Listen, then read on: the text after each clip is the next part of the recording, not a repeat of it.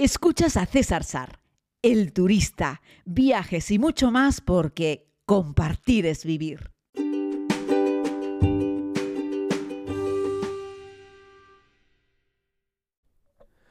Muy buenos días a todos y a todas. Bienvenidos a un nuevo capítulo de este podcast diario sobre, bueno, sobre viajes y, la vida, en el que me gusta compartir experiencias con ustedes.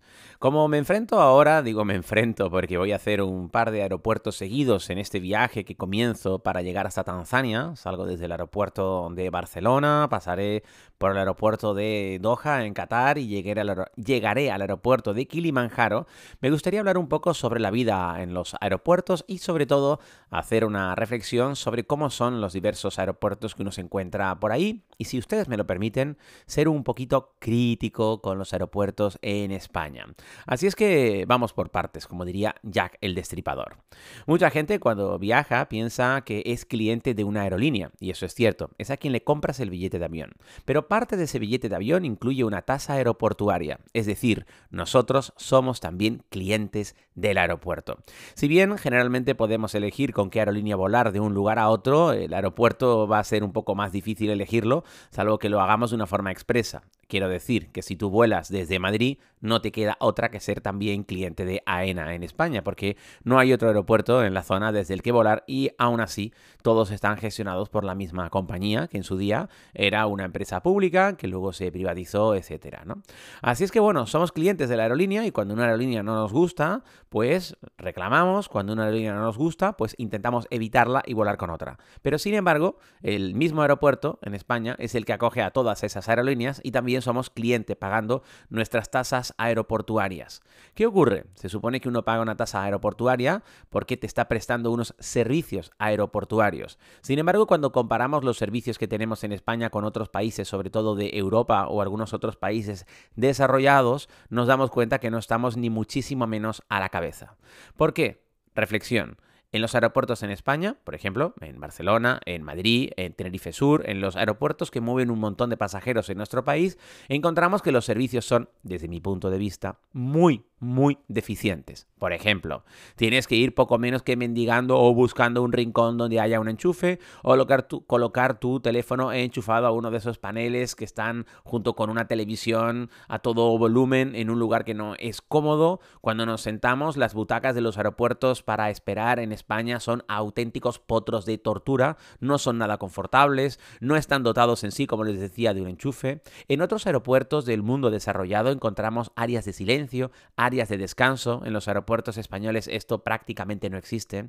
En otros aeropuertos europeos, cuando la gente viaja en familia, hay auténticas zonas recreativas infantiles donde las familias con niños pueden llevar allí a los pequeños para esperar, si tiene que hacer un tránsito largo, pues suficiente tiempo de una forma óptima con los niños para que ellos estén por ahí jugando con sus cosas. En los aeropuertos de España, las zonas infantiles en general brillan por su ausencia. En los aeropuertos españoles ahora ya tenemos wifi, pero sí, aunque ahora ya es ilimitada, hay que reconocer que sigue siendo muy lenta y poco eficiente. En los aeropuertos españoles no solemos encontrar eh, los baños en perfectísimo estado. Es cierto que hay ahí una tablilla donde hay una firma, donde se supone que el baño es limpiado o revisado cada X tiempo, pero no sé cómo lo hacen, no sé cómo ocurre. Pero en términos generales no está impoluto, no está impecable. Ojo, ahí ya podríamos decir que parte de la culpa no es de la empresa que presta servicio de limpieza, sino parte de los usuarios, que tal vez seamos un poco más cochinos que la media del mundo desarrollado. No lo sé, es una forma de verlo. En otros aeropuertos del mundo es muy normal encontrar múltiples chorros donde beber agua o donde rellenar tu botella. Sí, ahora en algunos y no en todos los aeropuertos españoles encontramos uno o dos chorros para beber agua o rellenar tu botella agua filtrada, pero generalmente están eh, bastante escondidos. Así es que en, en valoración general yo soy de las personas que está muy descontenta con el servicio que presta AENA en los aeropuertos españoles en función de una tasa que ya hemos pagado. Sobre todo porque pago la misma tasa cuando me muevo por aeropuertos como Frankfurt, Düsseldorf, Múnich o los aeropuertos de Bruselas o los aeropuertos de Ámsterdam, etcétera, ¿no? Donde encuentras un servicio al pasajero dado por parte del aeropuerto pagando esas mismas tasas que le da bastantes vueltas a los servicios que recibimos en España con una tasa aeroportuaria. Así es que bueno, quiero aprovechar este podcast para decirle una vez más a la gente de AENA que se ponga las pilas, porque la verdad es que les queda mucho camino por recorrer para colocar los aeropuertos españoles a un nivel de confortabilidad comparable al que tenemos, por ejemplo, en el aeropuerto internacional de Ámsterdam o en otros muchos aeropuertos. Ya no digo cuando me voy a lugares como Australia, Nueva Zelanda, Japón, Alemania o la mayoría de los aeropuertos franceses, por ejemplo. ¿no? Así es que bueno, estamos en la cola de los aeropuertos desarrollados del mundo. Estamos en comparación con otros aeropuertos cutres del mundo desarrollado, entiéndase cutres, como la mayoría de los aeropuertos que encontramos en Reino Unido, que también dejan mucho que desear. Pero hombre, a mí me gustaría parecerme más a Holanda que a Reino Unido con respecto a la calidad aeroportuaria, cuando se supone que estamos pagando esa tasa. Y ahora permítanme como canario que haga una pequeña reivindicación, ¿saben? ¿Dónde se colocan los vuelos que despegan rumbo a Canarias en el principal aeropuerto de nuestro país, en en, Madrid, ¿no? En la T4. ¿Desde dónde despegan los aviones para, para, los vuelos para Tenerife y para Gran Canaria? Despegan al final del aeropuerto, en el extremo, en la puntita más lejana del aeropuerto de Barajas T4. Ahí, desde ahí, salen los vuelos para Tenerife y Gran Canaria en términos generales. Y esto yo creo que ha sido una decisión pueblerina por parte de alguna persona de AENA que piensa que como Canarias está más lejos dentro de lo que es el mapa del territorio nacional, nos han colocado en la zona más lejana del aeropuerto. Pero esto es absurdo y les voy a explicar por qué. ¿Saben ustedes cuáles son los dos puntos mejor conectados por avión de nuestro país? Posiblemente ustedes pensarían que es el puente aéreo entre Madrid y Barcelona. Podríamos decir que son los dos puntos mejor conectados por avión de España. error, negativo.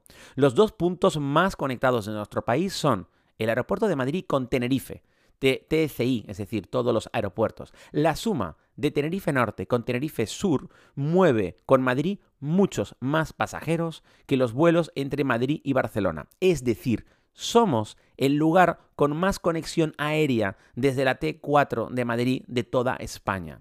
Datos del 2019, justo antes de la pandemia, datos que lo ofrece la propia ENA. Por cierto, entonces, si somos los clientes, ¿verdad? Con el mayor tráfico aéreo, donde más pasajeros vuelan de toda la T4, ¿por qué nos condenan a estar en una esquina del aeropuerto? Deberían colocarnos en el punto central, desde donde salen los vuelos, por ejemplo, a Jerez de la Frontera que lo dicen en inglés y suena un poco simpático, la verdad. Permítanme que sea crítico, pero me parece inadmisible que el lugar donde conectamos con mayor número de pasajeros en un aeropuerto y por lo tanto los que más tasas aeroportuarias pagamos porque en número somos más que ningún otro, tengamos que sufrir estar en una esquina extrema del aeropuerto. Así es que aquí va otro mensajito para nuestros queridos amigos de AENA, con quienes he sido crítico desde hace un montón de años, porque la verdad es que da pena.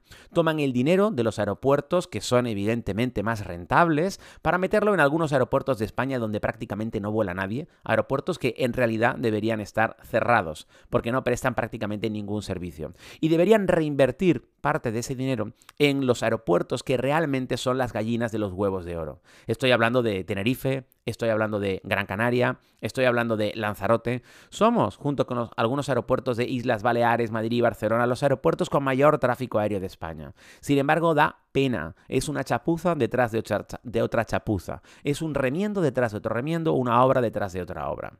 Yo, hombre, espero que algún día alguien tome una decisión y se dé cuenta que hay que intentar mimar a tu principal cliente. Así es que nada, como canario, ahí les voy con esto. Un abrazo muy grande, lamento si esta arenga, pues no sé, no les ha gustado. Han dicho, caray, César, qué cañero te has levantado hoy. Pues sí, un poquito, la verdad. Porque yo creo que había que decirlo, porque no tengo ningún tipo de compromiso con AENA, por supuesto, y porque es lo que pienso, y porque quiero contarlo, y porque para eso tengo este podcast, para compartirlo. Si opinas lo mismo que yo o no, si quieres debatir sobre esto, puedes dejarlo en los comentarios del podcast o cuando comparta este podcast en cualquier red social. Me encantará escuchar tu opinión. Un abrazo muy grande y feliz día a punto de embarcar hacia Tanzania. La aventura africana comienza ahora.